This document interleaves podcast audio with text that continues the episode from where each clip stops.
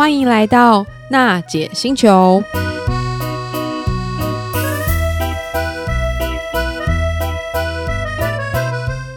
行动星球听众朋友，大家好，欢迎又来到礼拜天的娜姐星球。我们今天的节目设定非常非常特别。过去呢，很多听众朋友听到奶爸在分享他的育儿经验，怎么样买玩具啊，怎么样煮饭。可是呢，就奶妈愤愤不平说，其实我的很多观念跟奶爸不太一样。所以今天我们邀请到一个。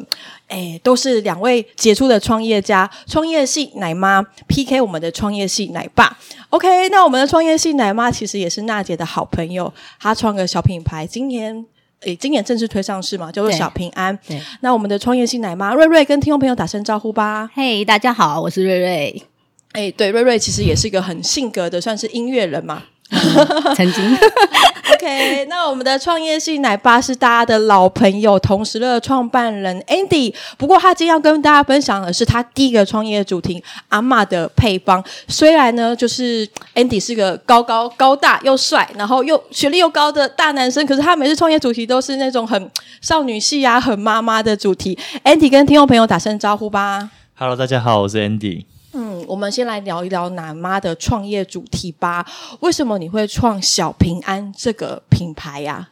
嗯，其实呃，会创立这个品牌还蛮呃，我之前一直有创业的想法，只是说呃，工作久了，然后慢慢这个想法就渐渐的淡掉。呃，就是在去年的时候，我相信很多妈妈都有一种感觉，就是。嗯三级警戒嘛，对。对，然后常常小孩子就被通知要接回家，对。对，然后我们可能就是分身乏术，那后来我就把工作辞掉了，嗯嗯，对，那就变成家庭主妇嘛，嗯，那在家庭主妇的过程当中，然后又很想要再做一些什么东西，嗯，然后就想到了，哎，我可以做一个跟可能跟孩子有关的品牌跟产品这样子，嗯嗯，为什么会锁定在是孩子这个族群啊？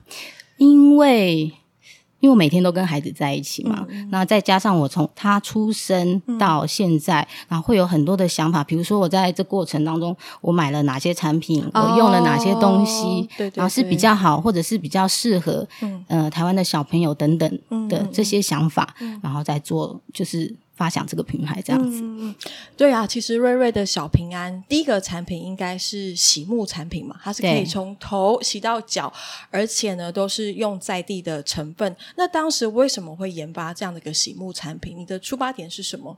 呃，第一个是我觉得现在台湾小朋友好像过敏儿很多，嗯，然后再加上我自己的小朋友他有一点异位性皮肤炎，嗯，对，然后所以我。当初在帮他选洗沐产品的时候，我就很小心。嗯，那其实我都是比较偏向日系的品牌。哦，对，像日系的品牌，它的成分都是很单纯。嗯，而且通常都是呃没有什么过多的香味啊，嗯嗯、或者是其他等等化学的东西在里面。嗯、那我就希望说，哎，台湾其实也可以做这样子的东西。嗯嗯、对，然后就去找了。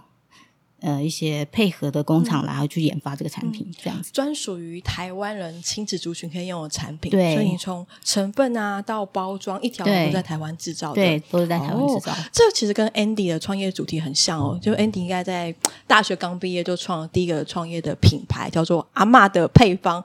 虽然它叫阿嬷，可是它其实应该是给就是年轻的少女用的吧，就是一些足膜啊、脚膜啊等等。对，我们的产品大概有九十五趴都来自于女性的消费者。嗯，对，当时其实是在研究所毕业前就先进行我的创业。嗯，然后因为第一个创业的项目是失败的，嗯，那大概创了一年多，所以阿妈的配方大概是在二零一五年左右上，哦、所以到现在是第六年，六年多的。六岁了，对，六岁多。嗯，OK，那当时是怎么找到这些配方啊，或这些成分都是怎么研发出来的？嗯，因为其实我是一个很喜欢往日本跑，就是很去日本玩的一个。个人，可以是好朋友。对，就是以前 就是跟朋友去日本玩。那那时候去日本，大家都觉得说好像很流行去逛他们的药妆店。嗯，药妆店每次都是一买就是买一大堆，不管是吃的啊、喝的啊、用的，不管就是或是擦的，全部都是就是用去扫货的概念。很像说你没有去药妆店就不算是去过日本嘛。那时候大家这样讲。那那时候大家很流行的一个产品叫做修足时间啊，足膜就很像是贴在脚上的，但是那个用法比较不太一样，它是有点类似水性胶的方式，就是凉凉贴起来。会凉凉的，帮、嗯、助做腿部的舒缓。嗯、那当时还有一个产品是日本人很流行的，叫做速液足贴。嗯、我讲速液足贴这四个字，可能就不多人知道了，嗯、因为其实，在当时我们在创这个品牌的时候，速液足贴大家听到这四个字，其实也不知道那是什么东西，大家都只会把它联想成脚膜、足膜，就是可能像你刚刚讲的，它是不是走路的时候会很疲劳？因为我们去日本玩都要走很多路，用来贴那个脚部的舒缓，主要功效差不多，哦、但是跟一般酸痛贴布来讲不太一样，因为一般的酸痛贴布它就是贴上去嘛，嗯、啊，你用完就把它撕下来就好。嗯、但足贴它特别的点是，它是要在尽量在我们睡觉的时候贴，贴在脚底，哦、因为它因为我们睡觉的时候就不会走动嘛，就不会因为走来走去可能流汗啊干嘛就脱落，嗯、它是贴在脚底，然后在我们睡觉差不多八小时的时间左右，嗯、它会慢慢的吸出我们脚底多余的水汽，嗯、所以你隔天醒来就会发现，就是撕下来发现它里面湿湿乎乎的，嗯、会把我们多余体内的水汽排出来，会臭臭的，听起来会觉得很恶心，对不对？对啊，但其实是蛮疗愈的，它不会臭，因为我们每。哦里面的成分都是那种草本的天然的，天然的草本的粉末，哦、所以闻起来每一包的味道有一点点不太一样，嗯、但都是那种草本的香味。哦、它撕下来你会觉得有一点疗愈，很像流汗，你就把它当做流汗，流了很多汗在脚底，对，帮助你把水气吸出来。那为什么需要做这件事情呢？嗯、其实我们跟呃孕妈咪有一个很大的连接，嗯、因为大家就女生怀孕的时候，其实都会有一个问题，就是水肿的问题，嗯、就脚很水肿。嗯、有些妈妈甚至她就说水肿到脚踝都不见了。嗯、那使用了这个足贴，把我们脚底多余的水汽吸出来，就是脚整个消肿的状况啊，嗯、以及脚踝跑出来的那种感觉是很明显的。所以那个水是它吸出来的水汽吗？对，这确实是我们来自体内的水汽。哦、就其实呃，之前还有人不信邪，所以我们就做了一个实验，哦、把它就放在室温，就就放可能放在桌子上。嗯，我放了一个礼拜，嗯，跟我在脚上贴一个晚上，嗯、放一个礼拜的那个粉包，经过一个礼拜之后，它几乎也没有变湿，哦、所以不会是说啊贴了一个脚底，人家会怀疑说，哎，你是不是就只是空气中的水啊吸进去？嗯、其实不是，嗯、真的是来自于我们腿体内多余的水哦，哎，这个要研发这个产品需要蛮长一段时间哦。对，当时就是看到这个产品，然后是日本人发明这样子的东西嘛。嗯嗯、那当时台湾没有人在做这样子的产品。嗯嗯、那我后来有去了解，其实为什么没有人在做？第一个可能大家对于腿部保养的意识还不够流行。哦、女生女孩子有一百块的钱，她宁可一百块都花在脸上，面膜，她不会想要花在脚上。不会，我想还蛮想买的。就是我们听了之后都是想买。那时候听了之后，好像大家都想要有钱先顾脸嘛，啊、才会先。再去顾其他地方，毕竟脸还是最重要的一件事情，对吗？对，所以当时我们在想说，哎，为什么台湾没有人在做？还有一个原因就是工厂的问题，因为台湾没有类似的工厂可以做这样子的产品，所以那时候我们在初期研发的过程中，其实也想了非常非常的久。哎，你那时候应该还没结婚吧？那时候还没，花很多那时候还是还是交往的时候，所以我一开始就想说，因为第一个创业失败给我的理念是觉得说，因为我当时其实对于创业的很多概念啊，很多都不是这么的成熟，所以要对于要进入一个这么成熟的一个保养品市场，对我来讲可能难度比较高，而且可能就是很多美眉嘎嘎需要注意了，而且需要投入的资金也比较多，因为毕竟都是一个竞争对手，对，你要从中脱颖而出，需要很大的资金去做类似广告啊、行销曝光之类的，所以当时在做数据主贴的起心动念，是因为我觉得。这样子的产品，第一个竞争者少，嗯，少是少到台湾只有外来品，嗯、没有台湾自有品牌，对，所以我就想说，我想要成为台湾第一间做数亿主贴这样产品的一个品牌。嗯、OK，好啊，我我觉得就是刚才聊到那个，就是对于这个产品的理念，还有对于市场的了解，其实蛮重要。那我也想要问看瑞瑞，我刚才有特别问 Andy 说，他那时候在创业的时候是不是结婚了？可是事实上，你是结婚之后才开始做创业的主题嘛？对，那你觉得你这个创业过程当中会不会影响到你的家庭的生活啊？对小朋友的照顾？嗯，当然是会。嗯，其实主要是因为现在小朋友也大了，哦、他如果还是 baby 的时候，我可能就没有办法有余力去做这些东西。对对，对，对，对，那现在是因为他大了，然后我觉得我一直很想，我是一个闲不下来的人，嗯，嗯，看得出来。对，也是很爱小孩的妈妈。对，嗯、呃，对啊，然后我就想说。我还是要再做一些事情，嗯、因为我不希望就是结婚有了小孩之后，可能就没有了自己这样子。哎、嗯，你的先生会跟你说，其实你不用去工作，专心顾小孩就好了吗？会啊，可是那不是我想要的 奶妈和奶爸的差异出来了。对，嗯，像刚刚 Andy 分享到，他其实就是在找那些成分啊，还有就是找工厂，其实是蛮困难的。嗯、你在设计这个款洗沐产品小平安的时候，也会遇到同样的困难吗？嗯、呃，也会，就是说它的困难点是在，当然就是它的成分，嗯，嗯对。那现在成分就很多种，那你要怎么去挑？嗯、像我们是选择有机的哦，有机在里面，对，然后它其他其实都是植物去萃取的东西，嗯，然后它里面是完全没有皂碱。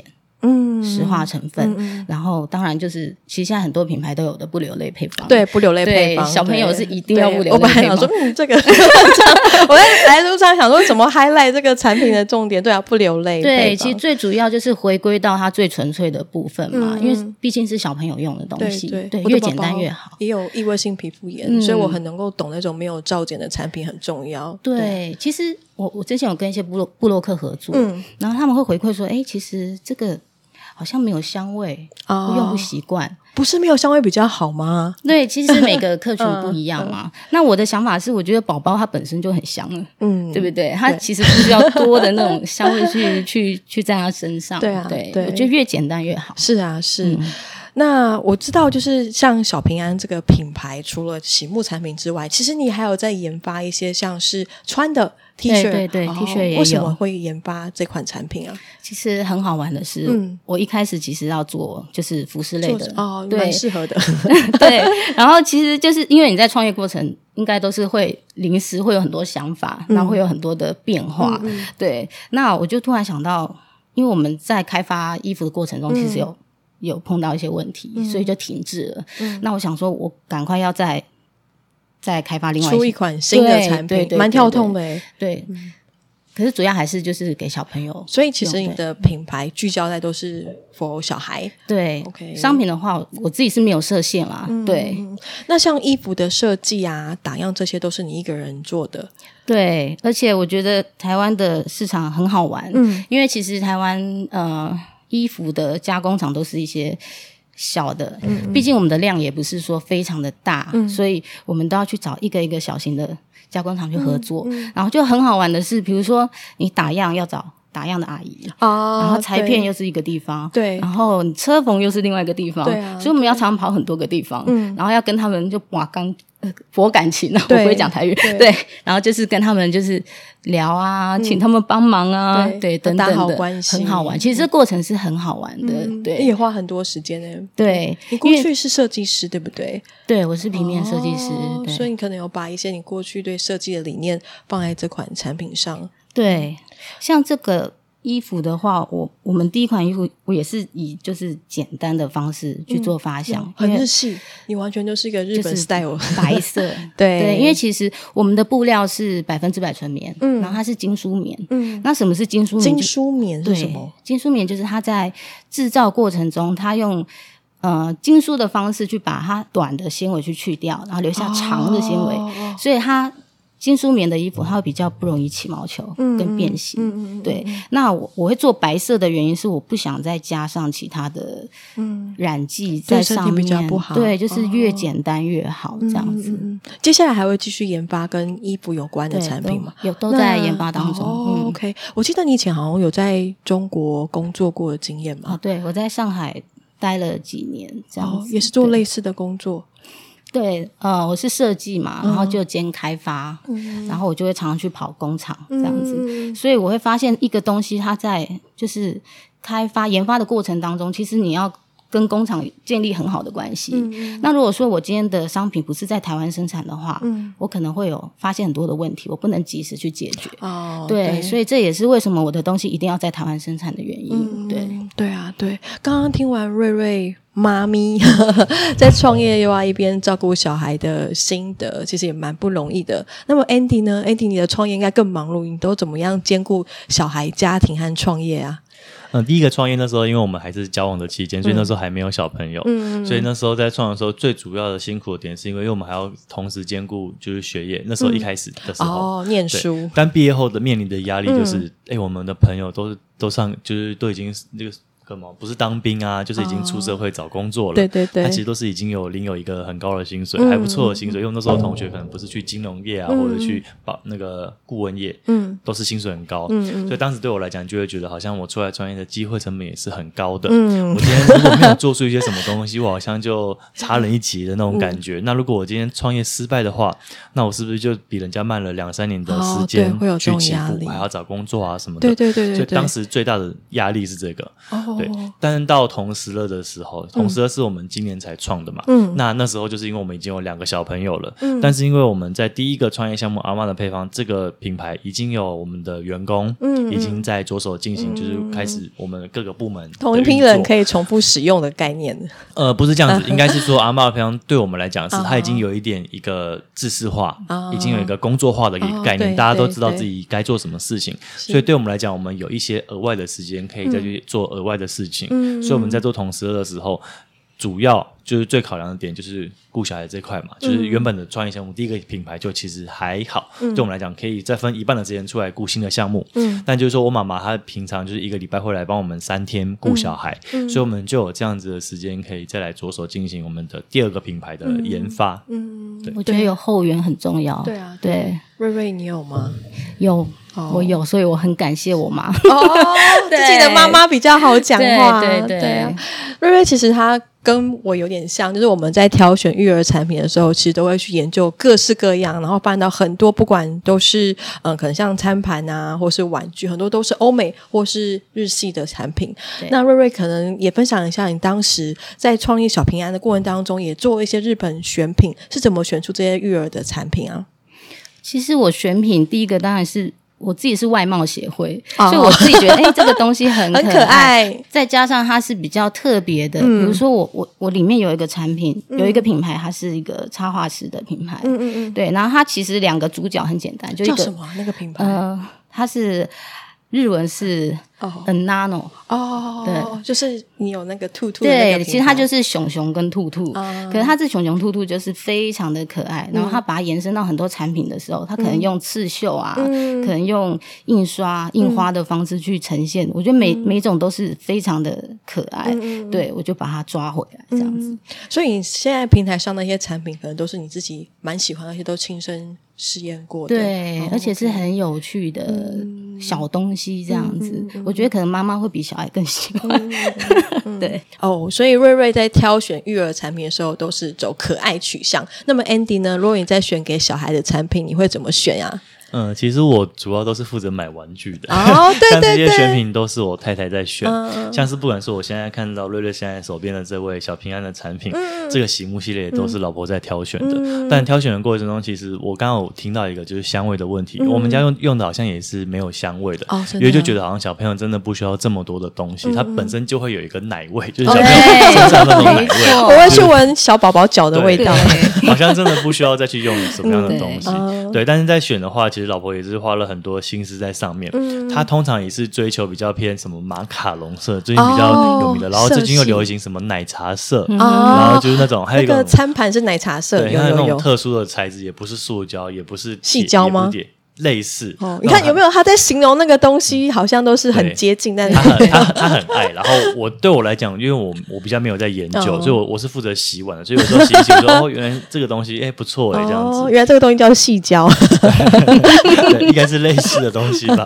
哎，那你都怎么选玩具的啊？玩具其实就是以我个人的喜好在选的，我喜欢玩什么，我就让我女儿跟着我一起玩。对，这样对我来讲，我会觉得我好像顾小孩也比较开心一点。我们家也是，我们家因为小男生嘛，老公都怎么选？就两个人在那个 Tomica 的柜前面，然后两开始对，就开始在挑。你不是女儿吗？没有，因为我都是喜欢以前我小时候的时候就喜欢玩那个蓝色铁轨的那个小火车。对，所以我现在就是也是用这个东西在陪我女儿玩。哦，OK，所以都是买你自己喜欢的。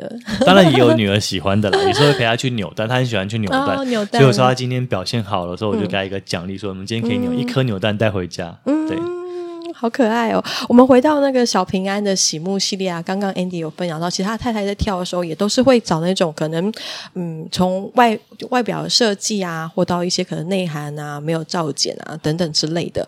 那我们也想知道说，像小平安的这个喜木系列，目前就是购买族群的轮廓大概长什么样子啊？其实大概就是像一些新手妈妈哦，对，然后是一些比较对新品牌会比较有好奇心的妈妈，嗯、对，大概是这样子的。怎么打入这个市场的、啊？怎么打入这个市场？嗯、就是其实我之前也是在做电商的，嗯、所以我是从网络开始，嗯、对，所以大部分其实都还维持在一个线上的通路，对我都是在线上通路，对，对，之后可能会有实体。不过这些都是在洽谈当中，嗯、因为我们现在的品相其实没有这么多。嗯、对，嗯嗯，我们有看到瑞瑞开发的这个小平安的品牌，其实都非常非常用心，也投入很多时间的成本，比方去找工厂啊。找打样啊，等等。那在创业过程当中，这么这么辛苦，也这么这么的耗费时间。未来呢，你会鼓励你的小孩也走上创业这条路吗？就像 Andy 一样，我会耶。哦，为什么？对，因为我觉得。想做什么就去做嘛。嗯嗯嗯，可是我觉得前提是他自己要是一个很有想法、知道自己在做什么的人。像我儿子现在，我都会常鼓励他说，他遇到一个问题，我会跟他说：“嗯、你动动脑想想看。嗯”嗯，对，我不会先告诉他答案，因为我觉得现在台湾小朋友好像会比较被动一点点，他都是接受就是大人给他的讯息，嗯、告诉他去怎么做。那我会比较希望他是有自自己想法的一个孩子，嗯嗯，因为我觉得我自己本身是。比较有就是自己想法的，嗯、所以我对很多事情我会知道我自己要怎么去做，嗯嗯、然后我知道我自己要做什么。嗯、然后我希望他在前这个前提之下，他如果知道他自己准备好了，或者他知道自己要做什么了，嗯、我会鼓励他去创业。嗯、对。对，鼓励自己小孩很有想法，嗯、更有想法，嗯、然后也建议他可以走上创业这条路。对，哎，那 Andy 呢？你会在创业过三个品牌之后，会想要鼓励自己的小孩也走上创业这条路吗？嗯，其实不会诶。哦，我不会特别鼓励，哦、因为就像瑞瑞说的，我觉得创业本身就要先有自己的一些想法再去做。嗯嗯嗯、因为其实这就回归到我一开始在创业的时候，为什么第一个品牌是失败的？嗯，其实当时有一种为了创业而创业，因为我有一个最好的朋友，他就是在创业，然后创的有声有色的，所以对我来讲会觉得说，哇，我以后也想要去做创业。嗯、但其实那时候我我现在回想起来，那时候可能我没有，并没有很想得清楚，嗯，去。想说到底创业会面临什么样的问题？嗯、那些是我一开始在创业的时候我没有去思考的，嗯、所以我是为为了做而做的话，其实当。想当然而是失败，我觉得是一件很正常的事情，嗯、所以应该是这样讲，就是说，如果小朋友他有跟我说他想要创业，嗯、我不会去阻止他，嗯、而是我会先跟他聊天，去知道说他到底想要做的是什么。嗯、那我可以以过来人的经验去跟他去分享我当时的想想法以及一些遇到的一些问题。对、哦，所以我不会去告诉他说：“哎、欸，你就要去创业哦，不要去上班什么。”我并我并不会去这样设限他。对对对。可是刚刚瑞瑞有提到说，其实他是鼓励小孩有比较多自己的想法，或是他可以去实践自己的想法。那你一般也。会这样去教导你的女儿吗？呃，其实对，其实刚刚他讲有一句话，我非常非常有共鸣，嗯嗯嗯，就是我，曾经也跟我女儿，虽然说年纪还是有差，我们女儿也才快四岁而已，但是我会跟她说，嗯，真的，你想一下。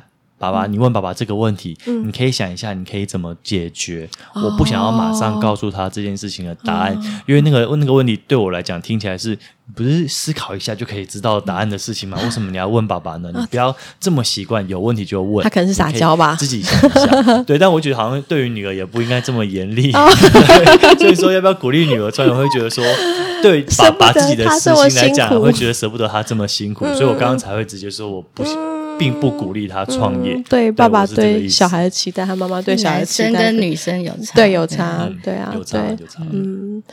我们从瑞瑞妈妈还有 Andy 爸爸身上发现到，其实现在年轻的爸妈对于小孩的教育啊，都蛮鼓励他们自发性的学习，还会反思。我也想先问问 Andy 哦，因为上次我们在录音的时候，你有提到，像你会帮小朋友挑健保员，类似像这样的一个同感的一个上课地方，有没有一些不错的，就是课程或是一些学习的场地可以推荐给听众朋友啊？好，你这就问到了我每天最烦恼的问题，就每天有时候就是末的时候就会去想说我们要去做什么，我们要去哪里玩？小朋友会有这样困扰吗？会。哦，对，一开始最烦恼就是小朋友还小的时候，像是健保员，您刚刚提到是我们有帮我们的姐姐报了一个一年期的课程，他那时候主要就是去里面唱歌跳舞啊，就跟着老师一起上课。其实当时的最主要目的是希望培养他在上幼儿园前有一个有点偏类似社会化的概念，让他先学习认识甚至习惯上课的一些环境，看到其他的小。朋友跟其他小朋友相处，嗯、但当然有时候还有发现他跟其他人在吵架，在抢东西，就很好笑。因为但是那个时候上课基本上都是我们爸妈会陪在旁边的，所以可以马上阻止他们，哦、这个就还好。但是他们上学之后，我们就不在他旁边了嘛，所以就是他必须要自己去学习。对，那你刚刚还有讲到去哪里玩，像是我们之前在松山区那边有一间叫乐呆。嗯，乐快乐的乐，然后待是等待的待，哦、对，它也是类似让小朋友在里面玩乐的一个地方。亲子馆吗？对，然后很多爸妈就可以进去，然后就坐在那边就是耍废，然后让小朋友去玩，然后我们就叫个外送在旁边吃东西。哦、对，但我还是看到一个小小的建议，就是他们那边没有给小朋友吃的，所以很可能很适合放童思乐在那边。小小的工商一下，对，像这样子的一个场所了。对，那像后来我们还有在星光三月，应该有。大家都有印象，是一个叫游戏爱乐园。星光三一的小朋友区有一区是那种有溜滑梯啊，还有球池啊什么的，他们叫游戏爱乐园，他们是。好像是大鲁阁集团的吧，oh, 旗下的一个团队，okay, 然后他们在全台湾也有很多地方有，像台北的新义星光，然后台南的南纺购物中心那边都有。Oh, okay. 但是台北的我会比较不推荐啊，因为场地太小了，都去玩过。毕竟是，毕竟它就是全台湾的嘛，连锁的，所以钱是一样的。但是台北的相对来说空间就小很多，去台南的可以玩的很开心。他们很多里面还有什么购物车啊，你可以假装买东西啊，然后还有厨房可以煮东西。瑞瑞也都知道吗？这个还都有听过。哦，带像这样子，还有最近很红的那个 X Park 嘛，哦，对，就在那，对，然后还有史努比乐园，就是在那附近。然后在如果是台北市的话，我们家附近有一间叫做奥森儿童博物馆，嗯，我觉得就是评价好像也还不错。奥森儿童博物馆，它就是也是让小朋友去里面玩的，就是我们都是找这种室内可以让小朋友在里面玩的地方，因为现在天气也很热嘛，我们要找可能就是找室内的。对对，我自己会带小孩也去一些像是百货公司，像综合的建筑乐园，跟桃园也有，就是。它有很大的球池啊，然后有那种厨具啊等等，最重要就是要让小孩玩到很累啊，晚上就很好睡。对，对充分放电。阿瑞瑞呢，你都带小朋友去哪边上学，或是玩一些亲子馆？我觉得大家好用心哦，哦我是很随性的那种妈妈。像他小时候，我有让他去上那个呃音乐课，嗯，其实也是就是跟着音乐就是摇摆这样子，嗯嗯跟那个 Andy 爸爸讲的一样，是让他先学习。进入到一个小团体里面，因为他是独生子，对，先让他去跟别人去做相处，对。然后其实我发现他一开始还蛮蛮好玩的，他有一点偶包。就是音乐老师，他会他很小就有偶包，然后老师都是很就是很热情，哎，来跳舞吧，什么什么的，然后他就站在那边就不动，因为他他很害怕别人去关注他，哦，对，他不希望别人看到我在干嘛这样子。可是这样的状态一直到他后来上幼儿园之后，慢慢在改变，嗯后来就跳得很起劲了，就是学校有一些活动，因为他们会有那种。荣誉感，嗯，对，就会慢慢的放，希望别人看到我这样，对，开始社会化了。每一个人一定要表现的很好，然后要争取那个荣誉这样子，对。那像玩的地方，我是比较随性一点，对。然后呃，像一些公公家公家亲子馆，对，像我在桃园，我有去桃园亲子馆很漂亮诶，消防跟消防有关的，嗯，一个亲子馆很好玩，就是里面它会告诉你很多。消防的知识，比如说你地震要怎么躲，嗯、它里面还有个地震的那个体验的东西，嗯、对，就大大家在上面这样一直摇晃这样子。嗯、然后比如说你呃停电的时候怎么办？地震来的时候怎么办？嗯、然后火灾来的时候，它还有那个假的那个电话，让你学习怎么去报警，学怎么求救，求救。对，我觉得很好有画面，哦，还不错。那时候你小孩多大？嗯、呃，你是说他去那个？大概就是前前阵子的事情，oh. 对，因为我们才刚搬到桃园，oh, 对，所以在那边去开发一些没有去过的地方。X Park 应该也很常去，呃，对，嗯，OK，嗯。嗯，像其实两位在照顾小孩上面，其实都蛮用心，而且都有一些不同的心得，我们其实也收获很多。那最后啊，我想就是今天难得瑞瑞大老远一大早 从桃园跑来，你跟听众朋友分享一下你这个小平安的一个品牌的理念吗？用一句话跟大家分享它的特殊的意义，这样子。嗯，他的理念就是，因为我是一个妈妈嘛，嗯，妈妈代表就是她有。对小孩子的爱，嗯嗯，还有给他温暖，嗯嗯，就是这两种方式，然后去发想我的产品，然后去看待我的产品，用了就会平安就是意思。对，其实这个其实这个娃娃是我自己画的，年呃，对，大概大概二十几岁的时候。画的，因为其实我二十几岁的时候就蛮想创业，就是想说有一个东西做点文创，文创的东西，你知道那种年轻的时候都有这种想法，可以出一系列的 IP。对，那其实就一直延延到哎，就这个时机就来了。嗯、对，所以我去年就开始申请商标啊，嗯、等等的，一直到今年商标什么都申请下来，嗯、都还蛮顺利的。哎、我记得就是你的品牌还有你的产品有做一些公益活动，对不对？啊、对，嗯、对对对。嗯、呃，我之前就是。有跟一些公益团体就合作，嗯嗯嗯，询问他们说有没有哪些，比如说有的育幼院，他们是呃会照顾比较小的宝宝的，嗯嗯，那他们这样的物资是比较缺乏的，嗯、所以我就去问他们说，他们需不需要这样的东西，嗯嗯，然后我们来提供给他，对，嗯、对，那还有另外一个就是，我希望说，因为。疫情的关系，其实很多家庭都变得蛮辛苦的。对对对，那希望有些，比如说单亲妈妈，或者说你真的是有困难，嗯，那小孩子真的很需要这个东西，那也没关系，就跟我们联络这样子，对，我们都可以提，真的。对，所以你的创业其实听起来是为了满足你的梦想比较多。对，其实是这样子，没错。对啊，很开心。那 Andy，你也跟听众朋友分享一下你的阿嬷的配方的品牌理念吧。阿玛的配方其实它就是一个一直注重女性外观、嗯、外表的一个品牌。嗯、我们希望让我们的消费者可以更花时间，以及就是花金钱在自己的身上，嗯、在意自己的腿部的线条。嗯、因为就是除了女孩子除了脸之外，腿部线条其实也是非常重要的。哎、我记得你不是还有束先定吗？哦，类似像保健饮品那样子喝的，哦、对，但是我们也都是为了否，就是女生喝起来，就是第一个是、嗯、一个是帮助代谢，嗯、一个是帮助消水肿，嗯、所以都是跟腿部线条有关的。希、嗯、都是希望带给妈妈或是女性，就是更美更漂亮。然后当然瑞瑞也是希望，就是每位妈妈她带小孩都能够平平安安的长大。好喽，今天很谢谢瑞瑞，也谢谢 Andy。那我们节目就到这里，谢谢跟听众朋友说声拜拜，谢谢大家，谢谢，拜拜，拜拜。